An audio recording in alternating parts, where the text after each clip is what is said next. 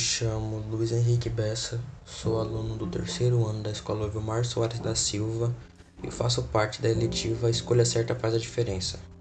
E vou falar um pouco sobre a Faculdade de Engenharia Mecânica. Bom, a Faculdade de Engenharia Mecânica é do tipo bacharelado e tem duração média de 5 anos. Essa faculdade é voltada para a área de exatas e tem e sua grade curricular envolve disciplinas como algoritmos e lógica de programação, métodos matemáticos, cálculo diferencial e integral, termodinâmica, administração e economia para engenheiros, mecânica geral, desenho técnico mecânico, motores de combustão interna, gestão da produção e manutenção e projeto de máquinas.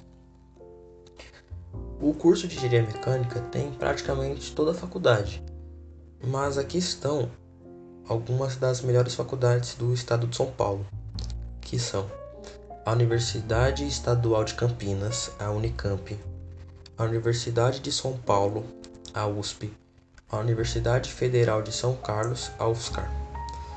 Para ser um bom engenheiro mecânico, é preciso saber trabalhar em equipe. É preciso também ter espírito de liderança, saber negociar, ter capacidade de tomar decisões, ser flexível e ter iniciativa. O mercado possui um amplo campo de atuação.